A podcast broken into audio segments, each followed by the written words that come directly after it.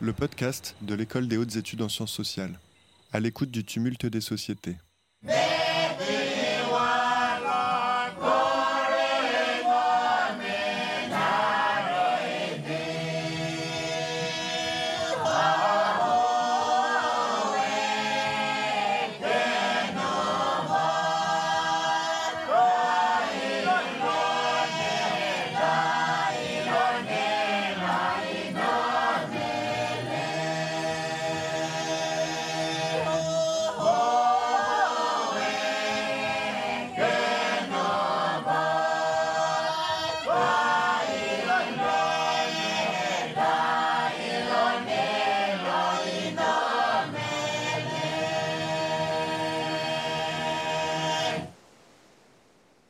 1984, Nouvelle-Calédonie. Les Kanaks s'emparent à nouveau de la question de l'indépendance. Les Rampola, appelés aussi discours sur le bois, où se mêlent histoire et mythe, dévoilent les alliances et les forces sociales en jeu depuis toujours.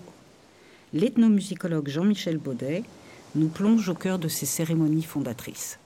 Je suis allé travailler avec les Kanaks de Nouvelle-Calédonie, Nouvelle-Calédonie que les Kanaks appellent Kanaki, en mars 1984.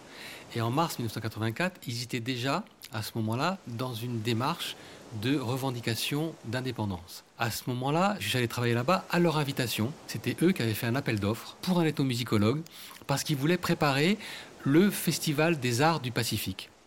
Festival des Arts du Pacifique, c'est quelque chose d'assez extraordinaire parce qu'il y a de tout là-dedans. Il y a des danseurs, des chanteurs, des chanteuses, des danseuses, des, cinéastes, des vidéastes, des spécialistes des médecines locales, il y a des conteurs, il y a des potières, il y a des gens qui font des paniers, il y a toutes sortes de gens qui se rencontrent. C'est des gens du Pacifique, c'est-à-dire que ce pas des gens d'un pays du Sud qui va danser ou se produire dans un pays du Nord, euh, à la Maison des Cultures du Monde à Paris par exemple, mais ce sont des gens qui se regardent entre eux, des gens qui sont au même niveau si vous voulez, qui sont pareils.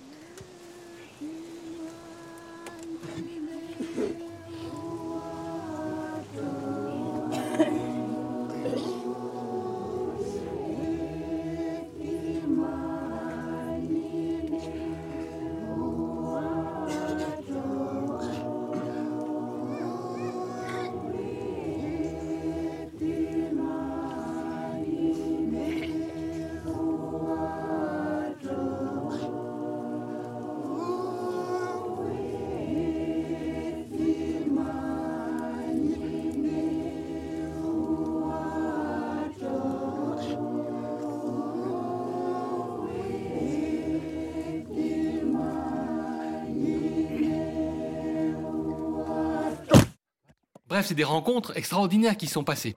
Et là, il était programmé que, en 1984, ce festival des arts du Pacifique devait avoir lieu à Nouméa. Et les Kanaks ont voulu préparer ça pour que ce soit vraiment réussi et profiter surtout de cette préparation pour mettre en valeur leur propre culture. Et les grands hommes politiques kanaks, à savoir Jean-Marie Chibaou, Léopold Jorédier, Yewene Yewene, Éloi Machoro, tous ces hommes importants, savaient que pour eux, la culture et la politique étaient très fortement liées. La préparation de ce festival permettait de faire tout un travail sur la culture kanak qui pour eux était associé à leur revendication d'indépendance. Donc. Et pour faire ça, en préparation du grand festival, ils avaient organisé ce qu'ils appelaient des mini-festivals.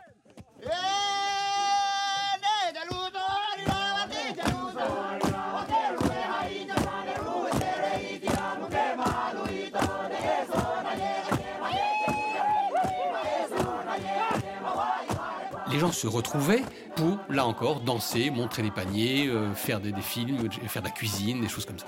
Un de ces mini-festivals a eu lieu euh, dans la région de Canala. Ce mini-festival-là a été ouvert par un Huampura. Un Huampura, c'est un discours surélevé ce que sur place, en langue caldoche, on appelle un discours sur le bois. C'est-à-dire qu'un homme monte sur une plateforme ou sur un, tronc d'arbre installé exprès là pour ça, et il délivre un discours euh, qu'on appelle discours d'alliance, discours généalogique, discours sur le bois, discours surélevé. C'est des discours très impressionnants euh, par le débit. Il parle très très vite et il parle des alliances, de comment les alliances se distribuent dans la vallée, Et c'est à la fois les alliances historiques et une construction mythique de ces alliances avec euh, tous les ancêtres totémiques. Et tout ça est délivré à débit très rapide, très soutenu, pratiquement sans respirer, pendant plusieurs minutes de suite. C'est un exercice d'une très grande virtuosité pour lesquels les hommes qui les délivrent sont des hommes attitrés, qui ont été formés pour ça. Ils ont eu une initiation particulière, spécifique, pour pouvoir délivrer ce discours-là. Lors de ce mini-festival, ce discours, il a été délivré par un homme à qui on donnait un micro. Il y avait des haut-parleurs et des gros haut-parleurs et il parlait dans le micro. Sauf que lui, cet homme euh, âgé, il n'avait jamais eu de micro dans la main. Il savait ce que c'était, mais il savait pas comment l'utiliser. Et donc, il s'agitait, en fait, il, récite son discours en dansant sur place. Il danse, il s'agite. Et son, micro, il l'a pris comme un casse-tête de cérémonie. Les casse-têtes de cérémonie sont très beaux hein, chez les Kanaks. Ils ont plusieurs formes, des formes de bec d'oiseau, des formes de pénis, des formes de autre chose. Et là, il tenait son micro comme si c'était un casse-tête de cérémonie. Casse-tête de cérémonie qui s'appelle en langue caldoche un tamiok. Tamiok, c'est en langue caldoche dérivé du mot tomahawk dans les langues euh, des Algonquins. Et tomahawk, donc la hache de guerre des Algonquins, a été transformé en tamiok en langue caldoche de Nouvelle-Calédonie. Et donc lui, il avait ça, et il dansait, et il tenait pas le micro devant sa bouche, quoi. Et donc on entendait parfois très fort, parfois très loin, parfois euh, presque rien, du, bruit, ça bougeait, ça passait de droite à gauche. Mais lui, il s'en fichait complètement. Il dansait avec son casse-tête de cérémonie dans la main.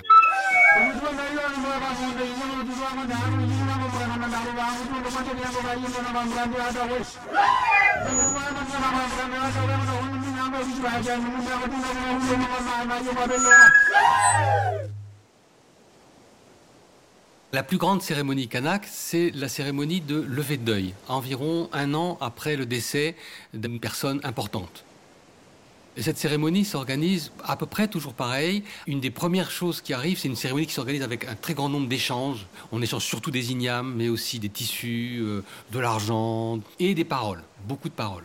Et ça commence le plus souvent par un discours sur le bois où c'est un homme qui présente les alliances, les forces sociales en présence. Il montre les alliances entre les différents lignages, à part une sorte de récit mythique assez extraordinaire qui est une poésie qui, est un, millefeuille de sens, qui a une quantité de signification extraordinaire.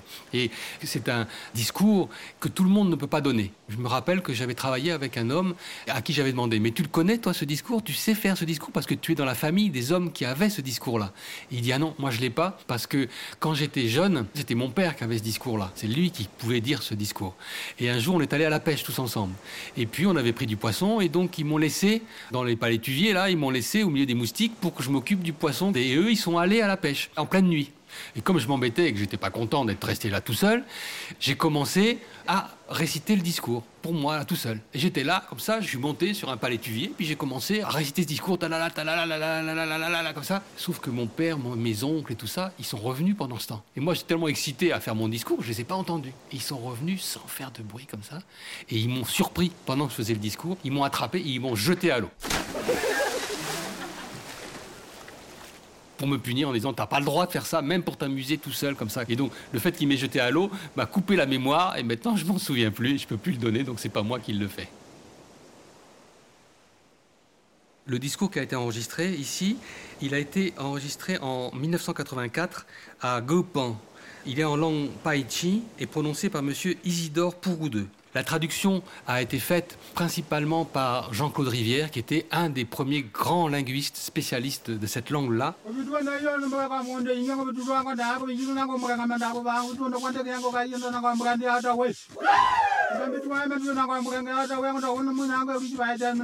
Pourquoi hésitez-vous? Pourquoi cette crainte et cette timidité?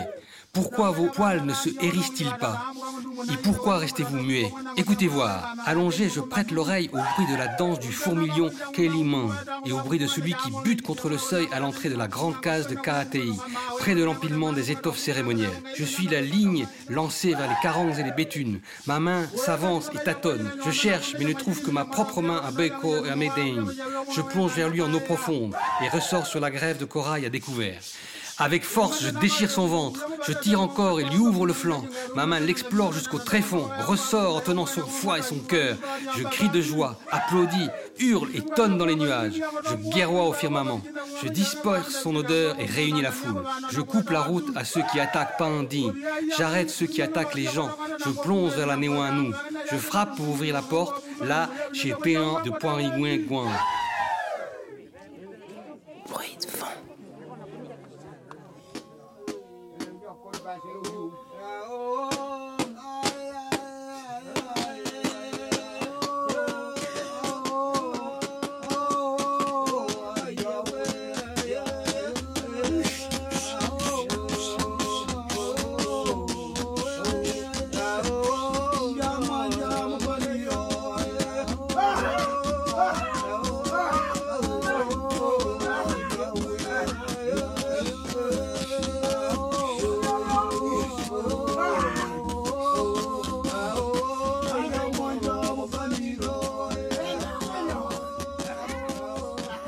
podcast de l'École des hautes études en sciences sociales, à l'écoute du tumulte des sociétés.